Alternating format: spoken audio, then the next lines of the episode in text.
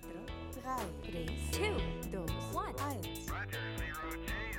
Herzlich willkommen bei einer neuen Ausgabe von D18 Foto Podcast. Mein Name ist Dennis Eltin und heute geht es um etwas ganz Belangloses. Das soll der Pitch sein, damit ihr dran bleibt und nicht wieder wegschaltet. Also ich hoffe, es hat funktioniert und ihr seid weiterhin da und seid neugierig, worüber es heute gehen soll. Also in Wahrheit geht es tatsächlich um Belangloses. Das heißt, den Mut, das Belanglose zu fotografieren. Es muss nicht immer große Kunst sein, es muss nicht immer das Riesenprojekt sein, es muss nicht immer was für die Galerie oder für die Wand sein. Es darf manchmal auch der Alltag sein sein. Und darum soll es heute gehen. Das heißt, das Knipsen des Alltags, ich ähm, sage mal am Ende jedes Podcasts und jedes Videos und immer schön weiterknipsen, das ist sozusagen die Grundidee von dem, worum es heute gehen soll. Das ist wirklich hier das Knipsen. Das heißt nicht das aufwendige Fotografieren und sich überlegen, welche Kamera nehme ich mit, welche Linse nehme ich, welchen Film, was könnte ich jetzt hier mit dem Licht machen, was, wie wäre es, wenn ich und so.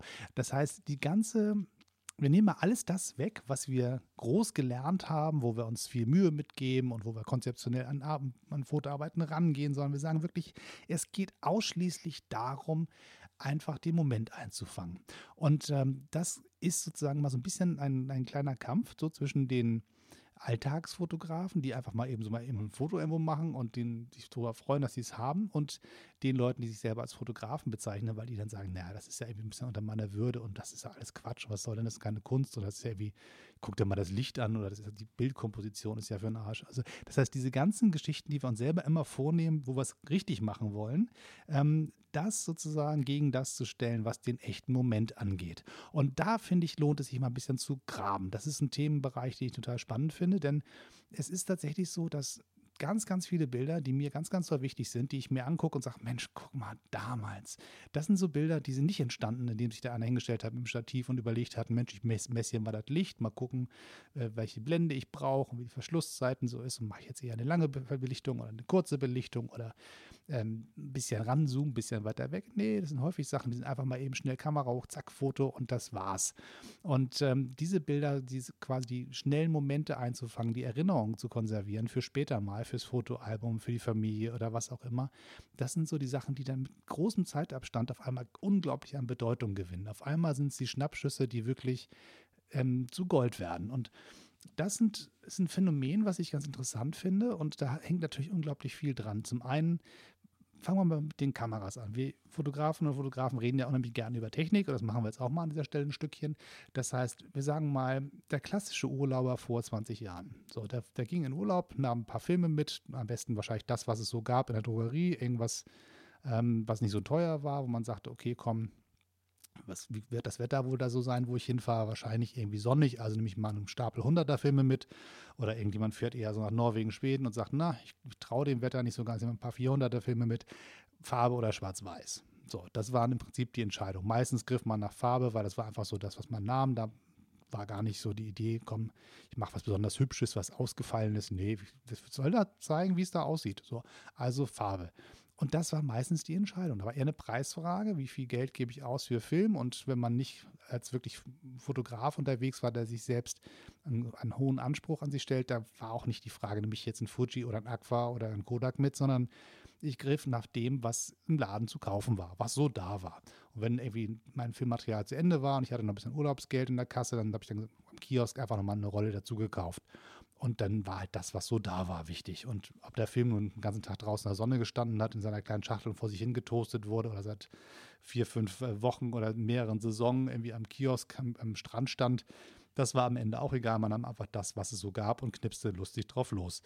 Und ähm, die Kameras, die man so nahm, waren einfach die im Zweifelsfall, die möglichst einfach zu bedienen waren, die robust waren, die in die Tasche passten, die in der ähm, Strandtasche kein Problem hatten oder im Rucksack, je nachdem, wie man Urlaub so verbringt, war das ganz häufig so, dass man sagt, naja, komm, also ich muss jetzt auch nicht tausend Sachen mitschleppen, sondern irgendwie was Kleines, was man dabei hat, was man nicht im Hotelzimmer liegen lässt oder was so teuer ist, dass man mal Angst davor hat, das am Strand liegen zu lassen oder einfach zu überlegen, was mache ich denn jetzt, weil ich sozusagen ins Wasser gehe und meine Tasche unbeaufsichtigt ist und die teure Kamera da drin, ach nee, komm, wir nehmen lieber die Kompaktknipse mit. Und äh, das waren ganz häufig so Kameras, die dann irgendwie so in, in den Bereichen waren, wo man sagte, klassisches Point-and-Shoot. Das heißt, irgendwie draufhalten, halb durchdrücken, damit das Ganze schön fokussiert, auslösen und fertig. Und im Zweifelsfall gab es dann noch einen automatischen Filmweiterspuler und dann war das Ganze noch praktischer, man musste nicht mal mehr weiterspulen. und Autofokus, Autobelichtung, alles, was schön einfach war. Und das Ganze sollte nicht dazu dienen, dass man damit ein ganz besonders beeindruckende Fotos schoss. Man wollte einfach den Urlaub konservieren und mit nach Hause nehmen und sagen, guck mal, so sah das da aus im Türkei-Urlaub. Oder so sah das damals aus, als wir in Eckernförde waren. Oder wo immer man seinen Urlaub verbracht hat. Und das war quasi eigentlich so mal eben schnell mitgenommen, gar nicht groß drüber nachgedacht, zu Hause einmal gezeigt. Alle haben gesagt, ah, mh, toll, ja, mh je nachdem, wie viele Bilder man gezeigt bekommen hat. Am Anfang war man noch interessiert und ab dem zehnten Bild hatte man schon keine Lust mehr zu gucken. Und dann wurden die Dinger in diesen kleinen Papiertaschen irgendwo in eine große Kiste gepackt oder ein Fotoalbum gebastelt, je nachdem, wie toll der Urlaub war, wie schön die Bilder geworden sind und wie wichtig dieser Urlaub auch war. So, und dann verschwanden diese Sachen im Regal oder in der Kiste oder im Keller oder auf dem Dachboden. Und irgendwann, nach so 20, 30 Jahren oder wenn die Eltern versterben oder die Kinder sagen, ich ziehe aus und man guckt sich an, was nehme ich mit, was lasse ich bei den Eltern, was kommt mit in die neue Wohnung. Ähm, da wird dann alles mal durchgeguckt und dann findet man auf einmal so eine ganze Kiste voller Sachen und sagt, guck mal, diese Bilder hier. Ach ja, genau, damals war ich ja da. Ach Mensch, das war auch der, die, die Klassenreise. Da habe ich mich doch zum ersten Mal verliebt. Oder das war der und der Ort, wo ich zum allerersten Mal in dem und dem ähm, äh, Gemütszustand war oder wo ich zum ersten Mal ein Bier getrunken habe. Und das sind meine Freunde von damals. Oder guck mal, meine Fußballmannschaft, weißt du noch damals. Und diese ganzen Begeisterungsmomente der damaligen Zeit und dieses, irgendwie hatte ich einen Grund, auf den Auslöser zu drücken. Diese Menschen wollte ich, wollte ich jemandem zeigen oder wollte sie mir selber quasi konservieren für später mal. Irgendwie habe ich in dem Moment einen Grund gehabt, auf den Auslöser zu drücken, die Kamera rauszupacken und ein Foto zu machen und diese Bilder zu behalten. Und dieser Grund, der ist in dem Moment wahrscheinlich ganz schnell flüchtig und ganz schnell wieder weg. Und äh, wenn man es dann zu Hause zeigt, die Bilder, dann ist das halt für einen Moment mal interessant, aber auch dann erstmal irgendwie wieder egal. Aber auf einmal nach all dieser Jahren tauchen die Sachen auf. Man sagt sich, Mensch, das war ein toller Moment. Oh Gott, wie jung sah ich damals aus? Solche Klamotten hatte ich. Und guck dir meine Haare an. Also all diese ganzen Sachen, die auf einmal ganz, ganz toll wichtig sind, die passieren erst mit riesengroßen zeitlichen Abstand. Und das finde ich unglaublich spannend. Und da ist natürlich, ähm, wenn man heutzutage so anguckt, wie Leute mit ihren Handys fotografieren, also beim Kindergeburtstag früher, da wurde eine Rolle Film durchgedudelt. Dann gab es vielleicht so ein paar Polaroids, wenn man ein bisschen mehr Geld hatte als meine Familie. Und dann hat man die in eine Kiste und einen Schuhkarton gepackt oder irgendwie ins Fotoalbum geklebt oder ins Tagebuch oder wie auch immer. Und die blieben dann quasi irgendwo im Schatten im Schrank stehen und irgendwann kann man sie jetzt wieder rausholen.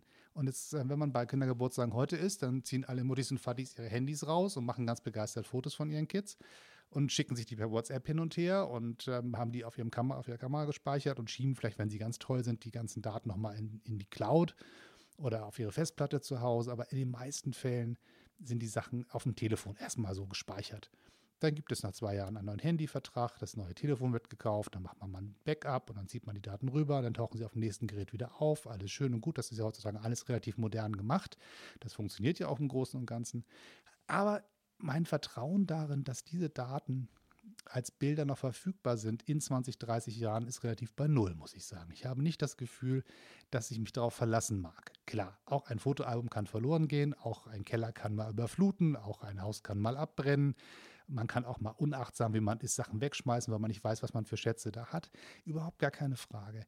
Das kann durchaus alles passieren. Aber ich glaube, irgendwie ist die Wahrscheinlichkeit, dass man auf ein Fotoalbum, was man, wo man die Bilder gedruckt hat, Geld dafür ausgegeben hat, sich ein Fotoalbum gekauft hat, den Urlaub nochmal im Kopf durchgespielt hat, die Bilder eingeklebt hat, vielleicht was dazu geschrieben hat und das Ganze ins Regal gestellt hat und von außen auf dem Rücken des Buches was draufgeschrieben hat, vielleicht Mensch, Schweden 1984 oder so, dass man damit anders umgeht als mit den Handyfotos, die einfach mal so eben auf dem Telefon so sind.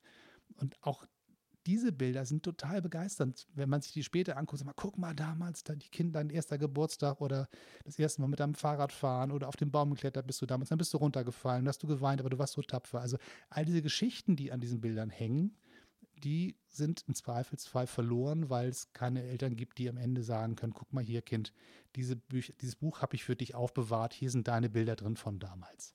Das heißt, irgendwie muss man einen Weg finden, dass diese belang erstmal belanglosen Alltagsmomente, die man fotografiert, trotzdem irgendwie archiviert werden und trotzdem irgendwie griffbereit sind, wenn man dann tatsächlich in ein paar Jahrzehnten dann da durchguckt und ein bisschen wehmütig an die alte Zeit ist oder einfach ganz begeistert ist oder seinen Enkelkindern zeigen möchte, wie man selber aussah oder wie die Eltern aussahen.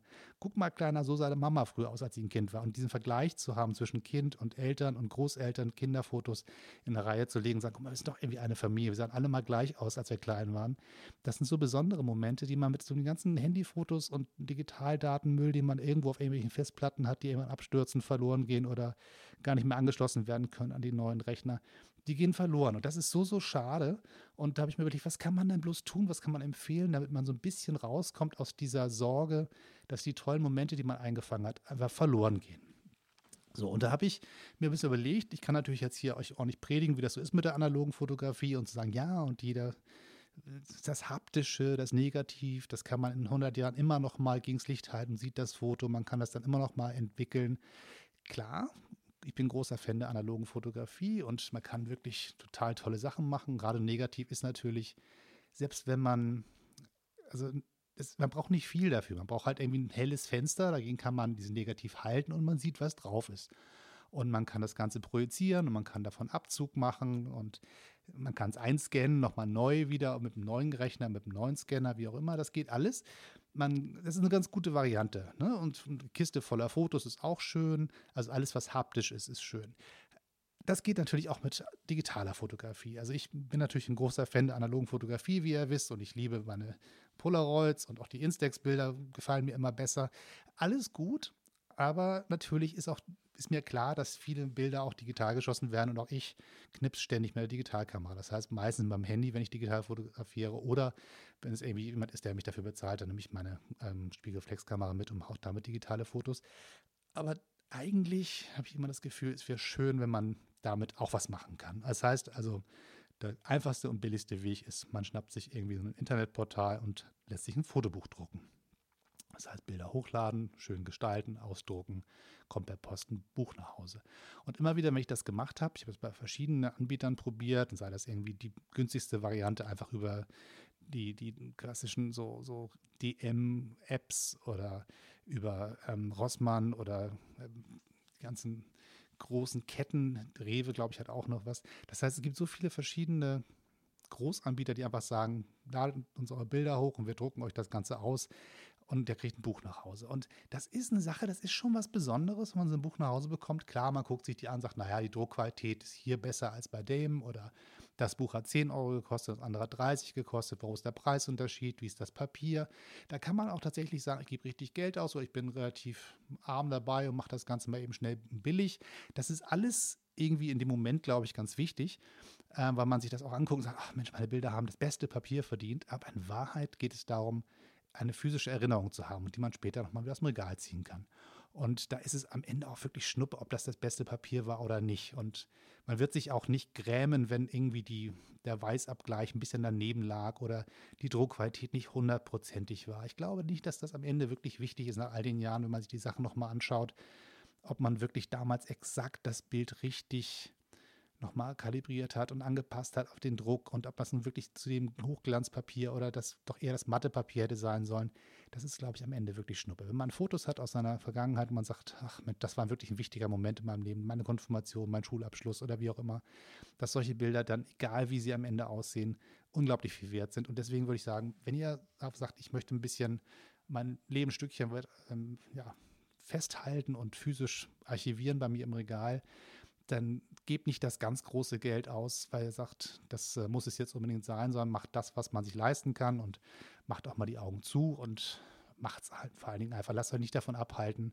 Ganz häufig sagt man, ich würde es ja machen, aber das ist so teuer. Oder ich spare mal mein Geld und mache es dann nächsten Monat, weil jetzt ist gerade was, was anderes Wichtiges und mein Portemonnaie ist ein bisschen alle, also machen wir es nächsten Monat, wenn das nächste Gehalt da ist oder das nächste Taschengeld im Zweifel einfach mal das günstige, die günstige Variante, man hat es dann schnell und es gibt total tolle Sachen, wie zum Beispiel, ich habe auf meinem Telefon so ein paar Apps, wo man direkt vom Telefon aus die ein Fotobuch bestellen kann. Also man macht das Layout und alles direkt auf dem, auf dem Smartphone und schießt das Ganze ab und dann kommt per Post ein Buch nach Hause. Das heißt, gar nicht groß Hürden einbauen. Ich muss auf meinem Rechner das alles in InDesign gestalten, damit das alles richtig cool aussieht und so. Einfach machen und drucken und sich drüber freuen und ins Regal stellen und später nochmal drüber freuen. Und wenn ihr richtig tolle Projekte habt, wo ihr sagt, Mensch, da ist wirklich Herzblut reingeflossen, ne, dann würde ich auch mir wirklich auch die Mühe geben und sagen, wie soll das präsentiert werden? Was für ein Papier soll das sein? Soll das, welches Format soll das haben? Groß, klein, quadratisch, rechteckig, quer, hochkant? Ähm, dickes Buch, dünnes Buch, Hardcover, weiches Papier. Das ist alles am Ende eine wichtige Entscheidung, wenn es um richtig große Projekte geht, wo es um Kunst geht, wo das Gesamtkonzept stimmen muss und die Gesamtverpackung stimmen muss. Aber wenn es nur darum geht, die Bilder, die man in dem Moment erstmal im Alltag geschossen hat oder bei besonderen Momenten, wo man sagt, ach, hier lohnt es sich mal zu knipsen und die Bilder mal festzuhalten, wer weiß, ob sie mir später wichtig sind oder nicht, dann einfach so günstig wie es geht. Also alle Hürden abbauen und einfach machen und im Rahmen des eigenen Budgets bleiben. Muss ich dabei ja auch nicht arm machen. Ich habe ähm, noch ein paar andere Varianten, wie ich das mit zum Beispiel mache. Also ich mache gerne Fotobücher. Ich habe alle möglichen, wie gesagt, schon durchprobiert. Fotodose ist auch so eine, die ich schon gerne probiert habe. Auch ganz kleine Bücher nur. Ähm, ich habe so ein paar Reisen gemacht, so Rucksackreisen, wo ich eine ziemlich schrottelige Kamera dabei hatte und mal dachte, naja, eigentlich hätte ich gerne eine richtig große Kamera dabei gehabt. Aber wenn man im Rucksack unterwegs war, schon mal, der weiß, was es heißt, Sachen zu schleppen. Und jedes Gerammel lässt man gerne zu Hause. Und eine extra Linse nimmt man schon mal gar nicht mit. Und eine äh, Spiegelreflexkamera auch nicht. Da war auch einfach nur eine kurze, kompakte dabei. Das mit 5 Megapixel, weiß ich noch, hatte ich noch so eine alte ähm, was war das, eine HP-Kamera, glaube ich, wenn ich mich recht erinnere. Also die Jungs, die eigentlich Drucker herstellen. Und äh, das war alles nicht richtig dolle, aber die Fotos waren in kleiner Auflösung, im kleinen Format, irgendwie so Postkartengröße, irgendwie ganz nett. Und da habe ich gesagt, na gut, dann machst du halt ein Buch in der Größe. Und da habe ich jetzt so, einen, so einen ganzen Stapel Bücher damals gemacht. Ähm, als ich meine Festplatte aufgeräumt habe, habe ich das Gefühl, ich muss ein bisschen was für die Ewigkeit archivieren, habe einfach geguckt, einfach 20 Bilder in einen Ordner geschoben, hochgeladen, gedruckt, in der Größe eines so CD-Covers, so 12 mal 12 oder irgendwie so ein Format ist das, glaube ich. Das heißt, einfach zu sagen, das darf nicht verloren gehen, drucken in den Schrank. Und da habe ich damals relativ viel auf einmal gemacht. Da habe ich wirklich mehrere Abende in der Woche hingesetzt und einfach mal eine Festplatte aufgeräumt und einfach gesagt, okay, von dem Urlaub habe ich noch nichts. Von der Veranstaltung habe ich noch nichts. Und bei der Hochzeit war ich und das war total nett, habe ich aber auch keine Bilder von. Und all diese Geschichten einfach mal zusammenzuschieben, zu bestellen und zu sagen, komm, das muss ich mir jetzt auch nicht mit großer Freude angucken, aber ich hätte es einfach gerne im Regal. Das war damals die Idee. Und wenn ich jetzt an mein Bücherregal äh, gehe, dann gucke ich mir das Ganze durch und stelle fest, ich ziehe immer mal wieder irgendein Buch raus, blätter es durch, lächle für fünf Minuten und stecke es zurück. Und ich weiß, mache ich in zehn Jahren wahrscheinlich nochmal das gleiche Buch wieder in der Hand und dann denke ich vielleicht ganz anders drüber nach und die Emotionen von damals sind nochmal ganz anders präsent, als es vielleicht vor ein paar Jahren war. Das heißt also, sich darauf zu verlassen, dass auch die belanglosen Sachen später richtig wichtig werden können. Und wenn man sagt, das ist mir alles, ich weiß nicht, also so viel, viel Geld auszugeben und immer zu bestellen und dann kommt, dauert es so lange. Ähm, oder ich habe nicht so viele Möglichkeiten, ich habe kein Fotolabor zu Hause, ich kann nicht groß Abzüge machen. Einfach einen ganz normalen Tintenstrahler oder einfach einen Laserdrucker, so einen klassischen Bürodrucker nehmen, nehmen dem man einfach sagt, okay, da kommt nichts Dolles bei raus. Ähm, einfach, einfach so drucken. Einfach die Bilder ausdrucken, so wie man es gerade hat. In einen großen, Schuhkarton stopfen oder zu sagen, ich ähm, schnippel die aus, die Bilder, und klebe sie in ein kleines Tagebuch rein. Auch solche Sachen. Einfach einen ganz einfachen Ausdruck von einem Bürodrucker, von einem kleinen Bild, keine Ahnung, 5 mal 5 Zentimeter ausschneiden und dann mit einem Prittstift in sein kleines Tagebuch kleben und dann in ein paar Jahren guckt man sich das Tagebuch nochmal durch und überlegt sich, Mensch, wie war denn das damals noch, als ähm, die Kinder klein waren oder man auf den ersten, im ersten Urlaub mit der neuen Frau war oder was auch immer das Leben dann damals so bereithielt und guckt sich das Tagebuch an und hat da nicht nur Text, sondern hat dann auch ein paar Bilder dazwischen. Und das sind dann nicht die beste Qualität, aber man sieht die Situation, man weiß, wie man damals aussah, wie die Personen, mit denen man interagiert hat, aussahen. Und man sieht auch ein bisschen den Gesichtsausdruck, habe ich gelächelt, habe ich nicht gelächelt. Und das sind so diese, diese Kleinigkeiten, die man einfach in dem Moment überhaupt nicht wertschätzt, die später total wichtig werden. Und sei es das Foto vom Haus der eigenen Oma, wo man immer als Kind hingefahren ist und dann ist die Oma immer verstorben und dann fuhr man dann nicht mehr hin. Und dann denkt man irgendwann, ach Gott, Mensch, damals in der Kindheit. Und dann holt man sich ein Foto raus von irgendeinem so Schnappschuss von der Straßenecke, wo dieses Haus drauf zu sehen ist. Und auf ganz viele Emotionen kommen wieder hoch. Man sagt, dieses belanglose, langweilige Foto von irgendeinem so Haus an der Straßenecke löst auf einmal irgendwas bei einem aus. Und das weiß man vorher nicht. Das kann man nicht vorher sagen, das kann man nicht vorhersehen. Und sich darauf zu verlassen, dass auch die vermeintlich belanglosen Dinge später mal total wichtig werden. Ich glaube, wenn man das im Kopf hat, dann fallen dann auch Sachen ein, wie man Bilder für sich archivieren kann. Also klar, ein Polaroid ist natürlich das Schönste, finde ich. Das ist mein persönlicher Geschmack, weil das Bild ist quasi schon im Rahmen. Man äh, hat etwas Haptisches in der Hand, was sich richtig gut anfühlt. Das ist nicht so ein flitteliges Ding, sondern es ist ein richtiges, ordentliches, stabiles Objekt. Und es hat ein schönes Format, finde ich. Ich mag das, das Quadratische in dem weißen Rahmen, ist total schön. Und es ist ähm, quasi hinter durchsichtigen Plastik. Es hat also auch einen gewissen Schimmer noch dabei. Man hält es ein bisschen gegen das Licht und dann sieht man so ein bisschen, wie das sich auch anders anguckt, wenn man von links oder von rechts guckt oder von direkt drauf. Das ist total klasse, aber es darf auch definitiv einfach der einfache Ausdruck aus dem Tintenstrahler sein. Wichtig ist, dass man die Sachen am Ende nicht wegschmeißt, sondern irgendwo von mir aus auch zwischen die Bücher steckt. Ich habe zwischen meinen Büchern im Regal überall irgendwelche Postkarten, Fotos, und andere Sachen einfach dazwischen gesteckt. Wenn man nicht weiß, wohin damit, ach komm, zwischen die Bücher. Und wenn man dann irgendwann sein Regal mal ausräumt oder ein paar Bücher mal verkauft oder auf den Flohmarkt schleppt oder das Regal abbaut und es im nächsten Zimmer wieder aufbaut, wenn man gerade irgendwas umorganisiert in der Wohnung, dann findet man all die Sachen wieder und dann fallen sie mal in die Hände und sagt, ach guck mal, das habe ich ganz vergessen, dass ich das noch habe.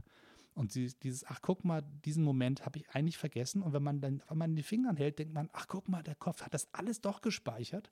Man brauchte nur diesen einen Reiz, das anzugucken und zu sagen, ja, da ist irgendwas, was doch tief in mir drin steckt, was ich überhaupt nicht bewusst mehr im Speicher hatte, kommt auf einmal ganz frisch wieder hoch, nur weil man diesen einen auslösenden Moment hat, in dem man ein Bild anguckt. Und das ähm, geht am besten tatsächlich wahrscheinlich mit physischen Objekten und nicht mit dem Handy, was man, keine Ahnung, wenn ihr euch an eure alten Telefone erinnert, die ihr früher mal so hattet, wo irgendwie ähm, schon eine Kamera drin waren, so die ersten, wo man sagt, okay, da waren auch schon Bilder drauf. Und das Telefon verschwand in irgendeiner Schublade oder wurde verkauft oder wie auch immer. Und das ist alles irgendwie futsch. Also sicherlich heutzutage moderne Geschichten kann man sagen, okay, vielleicht ist die Technologie so weit, dass sich das Ganze immer automatisch schön zwischenspeichert und immer für sein Leben lang griffbereit ist. Aber wenn ich mir überlege, meine alten Nokia-Handys, wo es dann irgendwann schon mal eine Kamera drin gab oder man, ich hatte mal ein Blackberry für zwei, drei Jahre, die war auch eine Kamera drin und all die Bilder habe ich nicht mehr. Ich weiß genau, in welcher Lebensphase ich dieses BlackBerry hatte und aus der Zeit habe ich eigentlich keine Handyfotos. Alle futsch. Jetzt habe ich relativ viele Handyfotos, weil ich sozusagen mein iPhone immer schön alle zwei Jahre neu kaufe und dann die Daten immer von einem Telefon zum anderen update. Das, äh, oder Backup, das funktioniert, aber wer weiß wie lange. Und wer weiß, ob ich in zehn Jahren noch ein iPhone habe oder ob ich dann was ganz anderes mache und ob die also so ein Systemwechsel vom, vom iPhone rüber zum Samsung zum Beispiel. Man sagt, okay, ich habe jetzt die Nase voll von Apple, ich will jetzt mal was anderes ausprobieren und gehe zu Android kriegt man die, die Bilddaten von Apple aus dem Speicher rausgezogen und rübergeschoben und tauchen sie auf dem nächsten Telefon wieder genauso auf. Oder muss man sich da ziemlich verrenken, dass das klappt? Und all diese Geschichten sind mir jetzt erstmal gar nicht klar, wie das so sein wird. Und deswegen bin ich froh, dass ich sehr, sehr viele Bilder in gedruckter Form habe. Und da sind auch nicht alle große Kunstwerke, ganz viele sind einfach völlig banal, aber sie sind da und sie gehören mir und sie sind für mich wichtig. Und wenn es bei euch auch so ist, würde ich euch dazu durchaus empfehlen zu sagen, überlegt euch, wie ihr eure eigenen Bilder archivieren könnt. Und wenn es einfach nur ist, dass ihr sagt, ich schiebe die alle auf eine A4-Seite, fünf, sechs Stück und ähm, druck mir das aus. Falte das, mache einen Briefenschlag, steckt das rein und schreibt ein Datum drauf. In 20 Jahren steckt das zwischen die Bücher und schau mal nach, wann es mir wieder in die Finger fällt. Auch das ist möglich. Was immer euch einfällt und wie ihr das macht, ist natürlich eine ganz individuelle Geschichte. So, ich würde mich freuen, wenn ihr euch hier mal wieder zwischendurch bei mir meldet und mir eine Voicemail schickt. Dann können wir euch hier schön einspielen in den Podcast. Und wenn ihr mir erzählen wollt, wie ihr eure Fotos für die Zukunft archiviert und wie ihr dafür sorgt, dass sie nichts verloren geht und wenn ihr ein paar Tipps habt für andere, das ist, glaube ich, das Beste, was ihr tun könnt, wenn ihr eure Ideen weitergebt für andere. Dann soll der Podcast euch dabei helfen. Bitte schickt mir einfach eine Voicemail an d18-foto.hotmail.com. Das wäre sozusagen der einfachste Weg, hier im Podcast aufzutauchen. Bis zum nächsten Mal. Findet ihr auf meiner Homepage www.d18-foto.com. Seid so nett, abonniert den Kanal und gebt dem Sternchen, Kommentare und so weiter. Bis zum nächsten Mal. Tschüss und immer schön weiterknipsen.